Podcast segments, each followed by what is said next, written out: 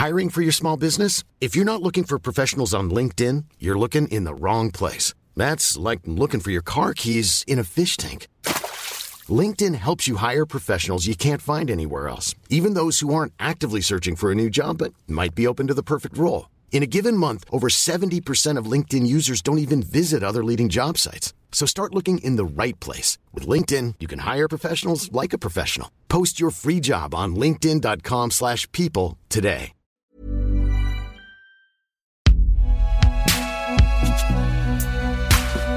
Binge Audio. Des anonymes décrivent la fatigue intense, les contractions qui se poursuivent après la naissance, la douleur de l'épisiotomie, ces points de suture à l'entrée du vagin, la chute des cheveux ou encore la déprime, voire la dépression. Alors déjà, on va commencer par dire ce que c'est parce que souvent les gens ne le savent pas. Le postpartum, c'est la période qui va dès la sortie du placenta. Donc en fait, ça commence dès la salle d'accouchement et ça commence très fort. Le fait d'avoir un enfant change complètement l'existence de quelqu'un. Les pans de votre vie vont être impactés.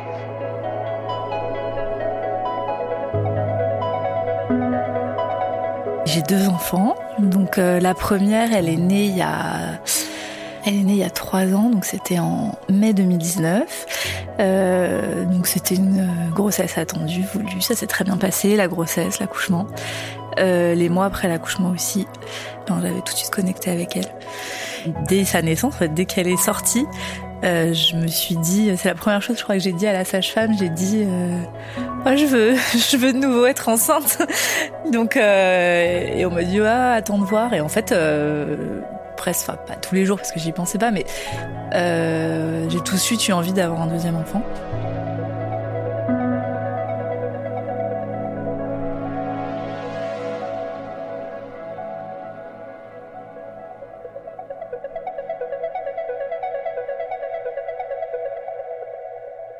J'avais adoré être enceinte et j'ai adoré accoucher aussi. Donc la partie un peu euh, pulsionnelle, pas rationnelle, se disait je veux un deuxième enfant euh, là. Euh, faisons-le même à la maternité et la partie rationnelle euh, quand même disait non on va quand même attendre au moins un an euh, déjà de voir comment ça se passe les premiers mois et en fait comme ça se passait très bien euh, j'ai continué à vouloir un enfant tout de suite donc j'ai eu mes règles et très concrètement je me suis dit bon bah ça veut dire que je peux retomber enceinte est-ce que j'en ai envie? Euh, oui et donc on en a parlé euh, j'en ai parlé à mon conjoint euh, c'était un oui euh, pas ultra franc, mais quand même. On, commençait à pouvoir, comme je l'allaitais longtemps, qu'il y a eu le Covid, etc. On n'a pas trop pu se retrouver, sortir, faire la fête. Et donc sa réponse à la question d'avoir un deuxième enfant, c'était euh, bah, est-ce que on, on profite pas de l'équilibre qu'on a un peu trouvé tous les trois avant de se relancer dans, dans un deuxième enfant? Et en même temps, euh, comme il veut cinq enfants et que j'ai 35 ans, je pense qu'il s'est aussi dit que si on voulait en avoir ne serait-ce que trois, euh, bah, il fallait pas trop traîner. Donc, euh, donc il a fini par être d'accord.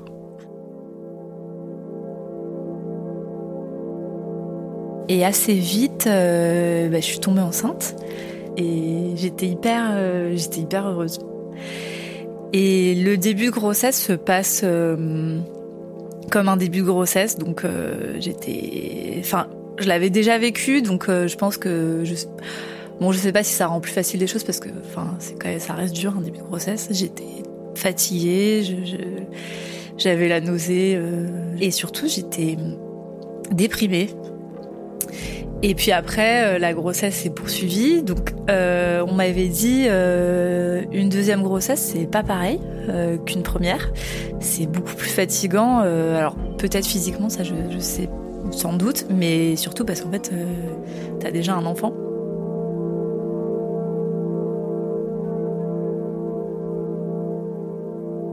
Et donc, un jour, le 21 décembre, qui était le jour où j'aurais aimé accoucher. Euh, on a dû retourner à la maternité pour faire euh, le suivi, pour voir que tout allait bien. Et on est resté très longtemps. Euh, C'était un jour où, le service était particulièrement débordé, donc on a attendu 6 heures euh, dans la salle d'attente pour pouvoir faire l'examen. Euh, on, l'a, on a fini par le faire, à par sortir de la maternité à 22 heures. Et je pense vraiment à la seconde où j'ai mis le pied hors de la maternité, j'ai commencé à avoir les premières contractions. Donc je me suis dit que c'était quand même euh, assez marrant de sa part euh, d'attendre qu'on sorte de la maternité pour se dire ah bah allez si si je sortais moi aussi. Mais on s'est dit bon on va quand même rentrer chez nous parce que de toute façon euh, ça prend un peu de temps quand même d'accoucher. Même si c'était la deuxième on est on est rentré chez nous. J'ai pris un bain voilà on s'est dit on va on va prendre le temps mais les contractions étaient de plus en plus rapprochées. Donc au bout d'un moment, je me suis dit bon, on va peut-être quand même euh, les chronométrer. Donc on s'est rendu compte que j'avais des contractions toutes les deux trois minutes. Et on a décidé de retourner à la maternité. Et donc quand on est arrivé, il y avait pas de monde, ce qui était assez chouette. La sage-femme nous a reçus. Et en fait, quand elle a fait l'examen, euh, mon col de l'utérus était assez peu ouvert. Et je pense que je gérais plutôt bien les contractions, donc elle a cru que j'allais pas accoucher tout de suite. Et elle nous a conseillé de rentrer chez nous. Et c'est un peu là que tout a basculé. Bon, déjà, j'étais, c'est toujours un peu démotivant d'entendre ça. Et puis surtout, ça m'a perturbée parce qu'en fait, je savais que, je sentais que j'étais en train d'accoucher. Puis j'avais déjà vécu un accouchement, donc euh, voilà. Euh, mais bon, quand on a une professionnelle qui nous dit que c'est pas pour tout de suite, ben, on, bon, là, on l'écoute. Fondamentalement, j'avais pas envie de rentrer chez moi, mais j'avais surtout pas envie euh, de réfléchir et en fait j'avais envie qu'on s'occupe de moi, qu'on m'écoute et qu'on m'épaule, qu'on m'appuie. Et en fait, en arrivant là, euh, c'est pas ce qui s'est passé. Enfin, je sais pas, j'ai un peu eu l'impression d'avoir une, j'ai un peu eu l'impression qu'on me refermait une porte euh, au visage. Et je crois que j'étais un peu vexée aussi, donc j'avais pas envie d'insister, ouais. Donc on est rentré chez nous. Et j'ai commencé à avoir vraiment très mal. Il faisait très froid cette nuit-là, il faisait moins 2. Et quand on est rentré, je me suis jetée sous la douche parce que j'avais besoin de chaleur et d'avoir moins mal. Et en fait, euh, la douleur commençait vraiment à être euh, assez insoutenable. Mais comme on m'avait dit que c'était pas encore le moment, tout ce que j'arrivais à me dire, c'était euh, mais je suis vraiment, euh, je suis vraiment nulle quoi. Enfin, je je vais pas y arriver. Je vais même pas, je vais même pas arriver jusqu'au moment où je pourrais avoir une péridurale. Enfin, et donc j'en étais un peu là dans, dans mes pensées quand j'ai senti sa tête sortir. et là, ça a été, euh, ça, ça, ça, ça, ça a été horrible en fait. Enfin.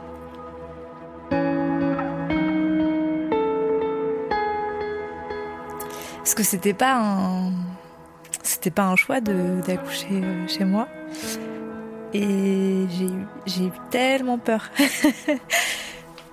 Et et donc j'ai senti sa tête qui sortait. Et vraiment alors ça a été très rapide heureusement mais euh, d'abord j'ai en fait j'ai senti quelque chose qui sortait.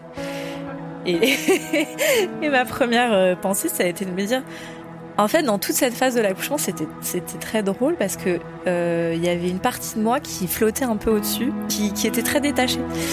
Et donc je me disais cette partie-là, je disais ah c'est marrant, il y a quelque chose qui sort, mais mais qu'est-ce donc Et qui disait ça peut pas ça peut pas être la tête. et une autre partie de moi qui disait mais si si c'est sa tête. Et puis surtout à un moment je me suis dit bon bah il y a rien d'autre, il y a rien d'autre qui va sortir de toute façon donc. J'ai pas eu le temps d'avoir peur longtemps parce qu'elle est sortie vraiment très vite. Donc j'ai appelé, euh, appelé mon conjoint parce que j'étais seule à ce moment-là. Euh, j'ai appelé mon conjoint en hurlant euh, Il y a sa tête, il y a sa tête. Il est arrivé dans la chambre et j'ai vu la panique aussi dans, ses yeux. Ce qui m'a encore plus paniqué, je pense. Et, donc je sentais qu'elle que, sortait de plus en plus. Donc là, je lui ai crié Enfin, je me suis d'abord dit, il faut qu'on aille à la maternité. Puis je me suis dit, ben, en fait, non, on ne va pas aller à la maternité, c'est beaucoup trop tard. Donc j'ai crié, appelle les pompiers. Il est reparti chercher son téléphone. Je me suis de nouveau retrouvée seule. Euh, à un moment où on ne devrait jamais être seule, en fait. Euh, à un moment dur, mais en même temps c'était très beau. C'est-à-dire que j'ai eu une autre contraction à ce moment-là. Je me suis, mon corps avait complètement pris le contrôle de la situation. Je me suis jetée euh, à quatre pattes. Et en fait, c'est à ce moment-là que la poche des os a éclaté. Donc il y a eu une, une mare d'eau et de sang sur le sol. Et la partie de moi qui planait un peu euh, se disait waouh, c'est hyper beau. Et l'autre partie de moi qui était en train de vivre ça complètement.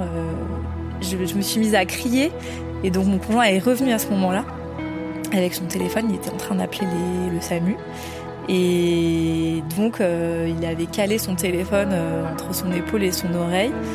Et il avait mis ses mains euh, bah, sous, sous, sous, sous moi pour, pour rattraper notre fille qui était en train de sortir. qui était en train de sortir. Donc tout ça, en train en plus d'épeler nos noms de famille, le code, les tâches, enfin, c'était assez surréaliste quand même comme, comme situation.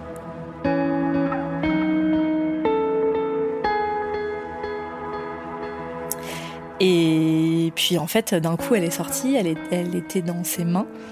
Et en fait, ce qu'il y a de chouette dans tout ça, c'est que tout de suite, j'ai vu, euh, j'ai vu sa tête. Et elle avait ce petit air euh, hyper euh, surprise d'être là. je pense que c'est moi qui projetais aussi un peu tout ça, mais elle avait l'air bien, elle avait une tête normale un peu étonnée et assez vite, elle a, avant même en fait qu'elle pousse un petit cri, j'étais rassurée, mais assez vite, elle a poussé un petit cri et voilà. Moi, je savais qu'elle allait bien et que et je sentais que j'allais bien moi aussi.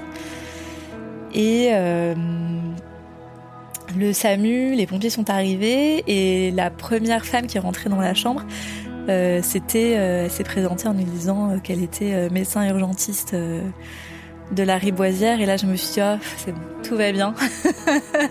Je suis sauvée. Puis elle avait je sais pas y avait quelque chose de lumineux. Enfin je me suis dit en fait je, me suis dit il y a enfin quelqu'un qui va qui va s'occuper de moi euh, parce que je m'étais sentie quand même euh, un peu laissée toute seule euh, dans cette aventure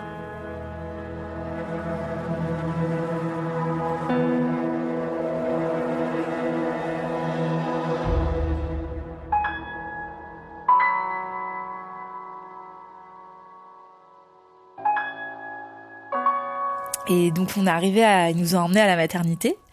Euh, où la sage-femme qui nous avait conseillé de rentrer chez nous était encore là puisque c'était une heure et demie euh, après. Elle était hyper mal, elle sentait euh, super coupable. Et en fait, elle, était, elle, était très jeune et j'ai eu un peu de peine pour elle. Enfin, je j'avais pas envie qu'elle se sente mal, donc je me suis retrouvée dans une position à la rassurer, à lui dire que c'était pas grave, que ça s'était hyper bien passé, qu'au final on était très contents. Enfin, voilà. Et c'était tout ça. Mais c'était aussi autre chose euh, de, très sombre et de très dur qu'à ce moment-là, euh, euh, j'ai pas du tout, du tout voulu voir. Et hum, on est resté longtemps en plus dans la salle de naissance parce qu'il y avait eu beaucoup d'accouchements cette nuit-là, que je pense que les sages-femmes étaient toutes bah, débordées, très fatiguées. Enfin, on avait plusieurs qui, avaient enchaîné plusieurs heures, euh, même potentiellement euh, nuit, jour de, de, de, service. Ça a été un peu pénible, puis bon, finalement, au bout d'un certain temps, ils nous ont monté dans une chambre. C'est là aussi que ça a commencé à... Enfin, euh, le premier moment où je me suis retrouvée seule avec ce nouveau bébé, ça a été un peu dur parce qu'en fait, donc mon conjoint était rentré chez nous pour retrouver notre fille aînée.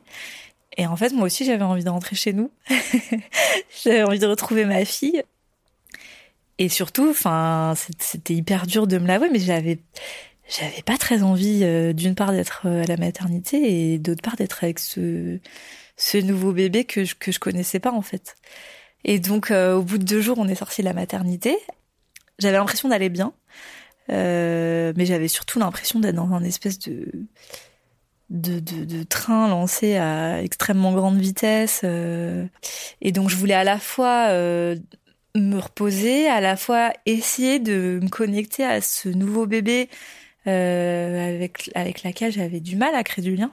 Et en fait, euh, c'est ça aussi qui était épuisant, je pense, c'est que j'avais l'impression, enfin j'ai toujours l'impression d'avoir mais 15 trucs dans la tête en même temps. C'est-à-dire, bon, euh, il va falloir donner un bain à nous, il va falloir lui donner à manger, il va falloir changer Alma, il va falloir sortir les vêtements euh, qu'on avait pour euh, qu'ils soient à la bonne taille, il va falloir les laver, il va falloir les ranger, il va falloir euh, aller à la cave, récupérer la baignoire.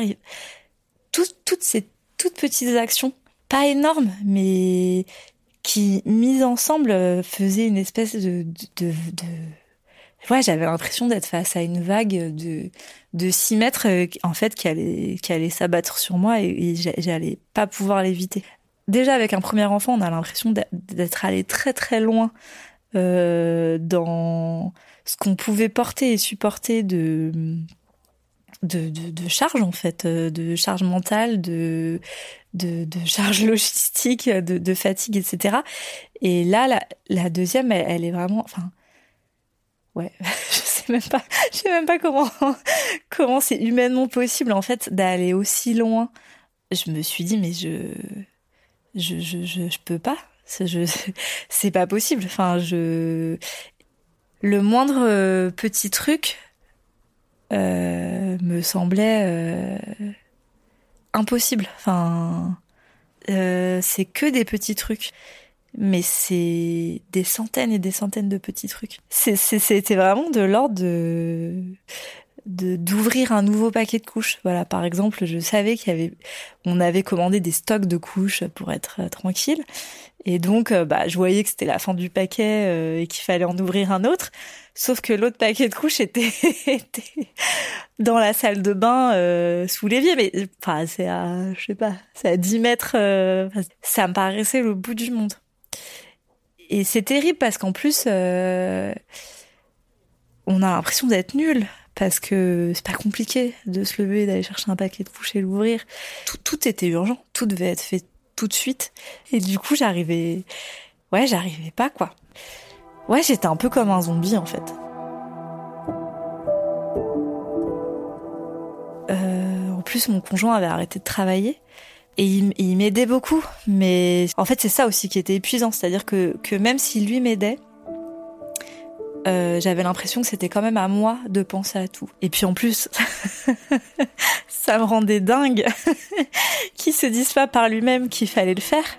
Et donc en fait, ça me rendait dingue de, de, lui dire quoi faire. Et donc souvent, je préférais le faire que de lui en parler.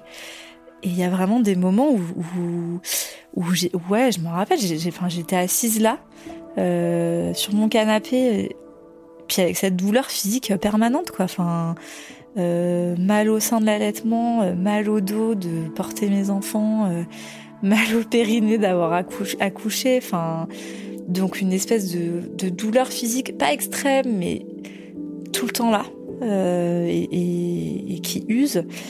Et puis toutes ces pensées en fait. Et puis en fait, enfin j'étais tellement fatiguée. En fait, on s'engueulait quand même aussi beaucoup.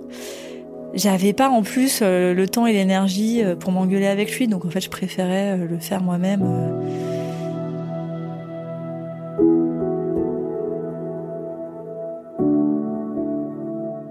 En fait, il y a jamais de pause. Et d'ailleurs, en fait, c'est j'ai commencé à sentir que ça allait pas. En fait, c'est mon conjoint, je pense, qui m'a dit mais ça va pas là. Enfin, alors c'était pas facile parce qu'il me l'a dit. Euh...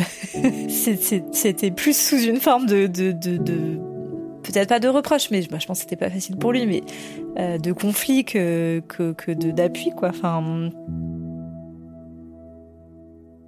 Mais parce qu'en fait, il m'a dit mais tu t'éclates en sanglots tout le temps pour rien. Tu t'énerves tout le temps pour rien. Et en plus, euh, bon, autant éclater en sanglots, ça m'est déjà arrivé. Autant euh, je, je, je, je m'énerve pas souvent. Enfin, c'est-à-dire que et là euh, vraiment. Euh... maintenant, je me rappelle, je, je, me, je me mettais à, je me mettais à hurler et ce qui m'arrivait jamais avant. Et, et notamment, je, je, donc, je me mettais à hurler contre mon conjoint donc bon, ça c'est pas, très grave. mais contre ma fille aînée, ça c'est hyper dur. Mais vraiment des hurlements. Euh, et en fait, ça a été assez difficile parce que il comprenait pas. Euh, il le prenait mal. Du coup, quand je lui disais ça va pas, euh, il me répondait euh, mais attends, euh, j'en fais énormément. Euh, comment comment tu penses qu'elles font les mères célibataires qui ont deux enfants? Et c'était vraiment pas ce que j'avais besoin d'entendre à ce moment-là parce que on sent en fait de pas y arriver. Et en fait, je pense j'ai mis du temps à me rendre compte que ça allait pas. Et au début, je me suis dit, ah bah ça a commencé à pas aller euh, quand ma fille avait à peu près un mois. Et en fait, euh, je me rends compte que ça a commencé à pas aller euh, quasiment dès, dès, la naissance en fait. J'ai mis du temps à créer, à créer un lien avec avec ma fille, avec ce nouveau bébé. Et du coup, bah, non, vraiment, j'ai mis du temps à créer ce lien. Et puis, en fait, aussi parce que je l'ai compris vraiment plus tard, ça. Enfin, je pense que je l'ai compris une fois qu'elle avait trois mois. Donc ça a mis du temps à arriver jusqu'à mon cerveau euh, parce que j'étais en train de faire une dépression. Et, et du coup, euh, bah du coup c'était, je sais pas, c'est pas, enfin je pense que c'est très dur de créer un lien avec un avec un nouveau-né quand on va pas bien.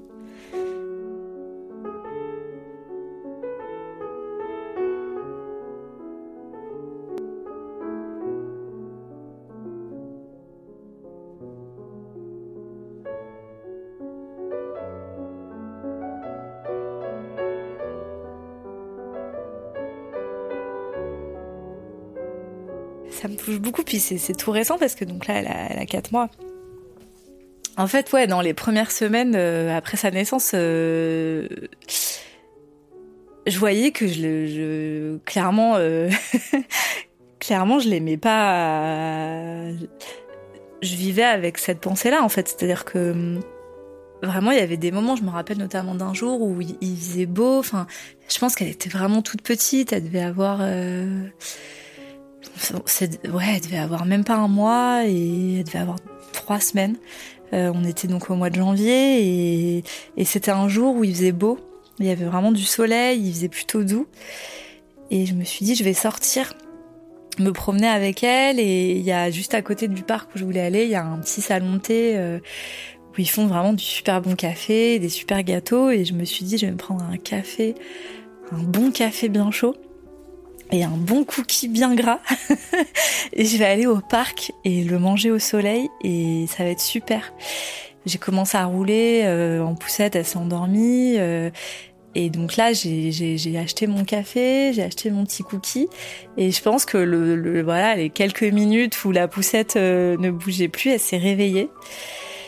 Et en fait, je l'ai détesté de se réveiller. Enfin, et donc j'étais là. En plus, elle hurlait parce qu'en fait, je pense qu'elle avait mal au ventre, mais mais j'avais mon café euh, brûlant dans une main, euh, mon cookie euh, dans l'autre, et je pouvais pas vraiment la prendre dans les bras. J'avais pas envie de la prendre dans les bras.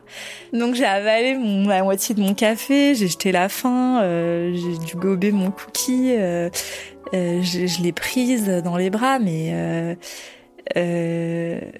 mais mais mais j'avais envie de hurler dessus enfin je et il y avait du monde autour donc je pouvais pas je pouvais pas trop le faire.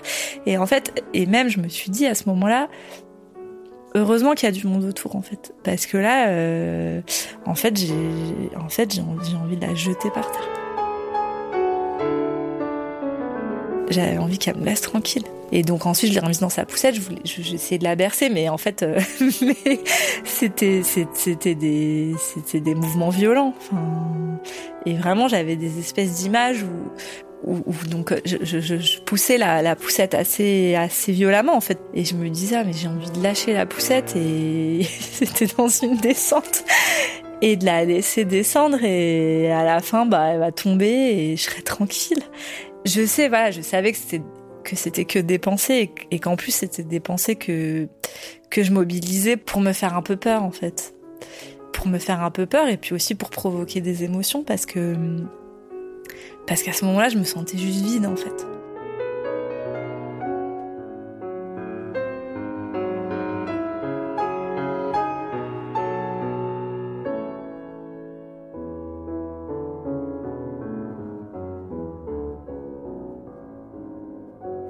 c'est horrible, mais en fait, euh, s'imaginer euh, pouvoir faire du mal à son enfant, euh, enfin, je, voilà, j'en étais arrivée à avoir besoin de ces pensées-là pour me dire qu'en fait, j'allais pas lui faire de mal et que ça voulait dire que je l'aimais, quoi.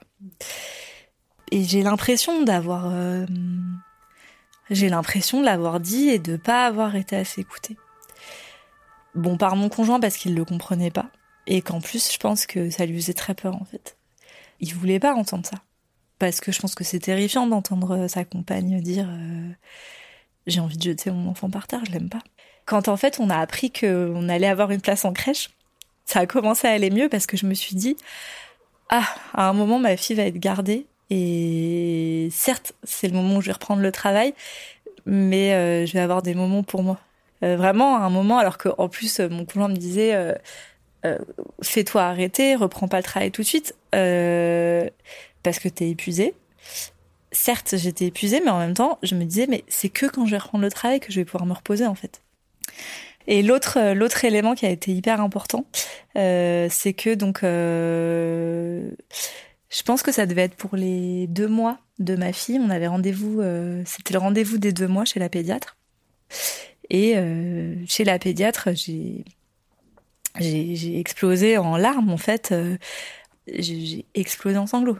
Et je vais beaucoup parler de, du, du, fait que ma, ma fille prenait pas le biberon, etc. Et je pense qu'elle a dû sentir qu'il y avait d'autres choses. Et en fait, elle m'a conseillé de elle m'a prescrit un arrêt de travail déjà de deux semaines, ce qui était très très bien. Et elle m'a conseillé d'aller euh, dans un espace, donc euh, s'appelle euh, c'est les unités parents bébés. Euh, et donc c'était un espace euh, où on peut venir avec son enfant, même ses enfants si on veut y aller à plusieurs, et puis son conjoint ou juste avec son enfant, enfin en fonction de sa situation. Et une semaine après, on a été dans cet espace où on a été reçu par une infirmière et une, euh, une psychologue en fait, qui nous ont parlé donc au...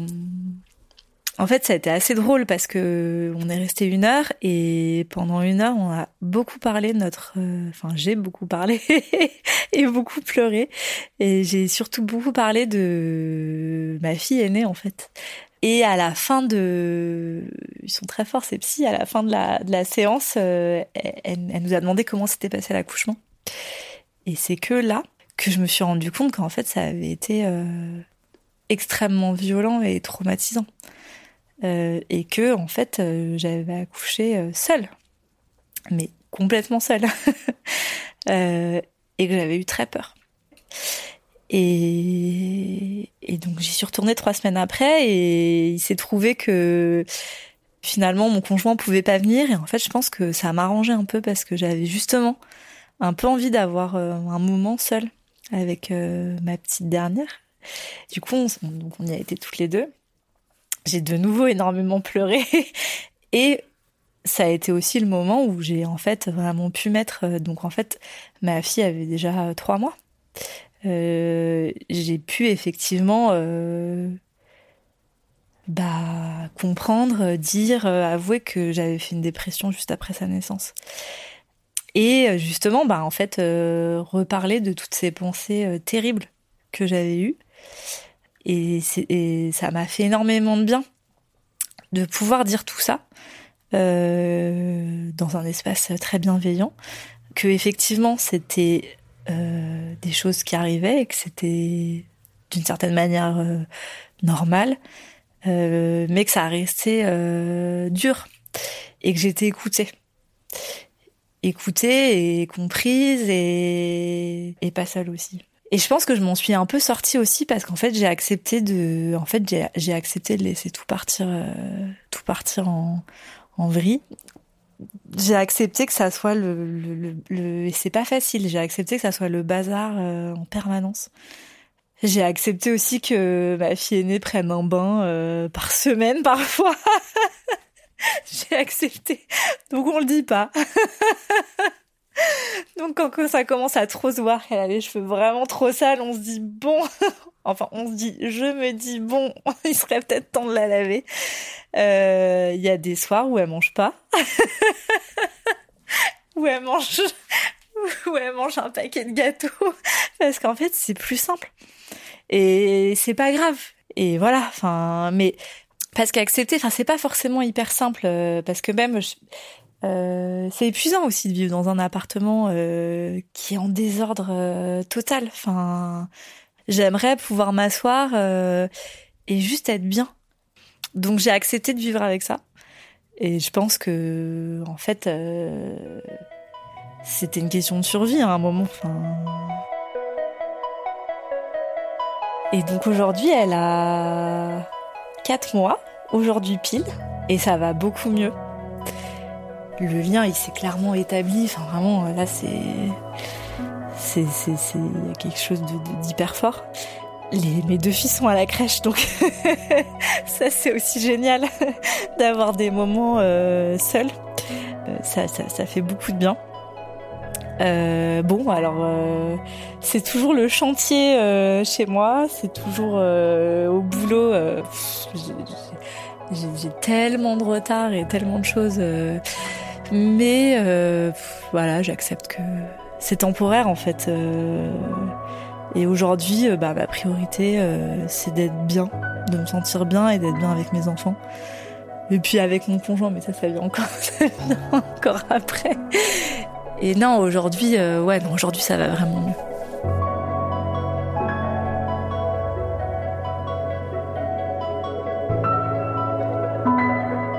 Après la pluie est un podcast de Binge Audio, entretien mené par Olivia Muller, réalisation Quentin Bresson, production Naomi Titi.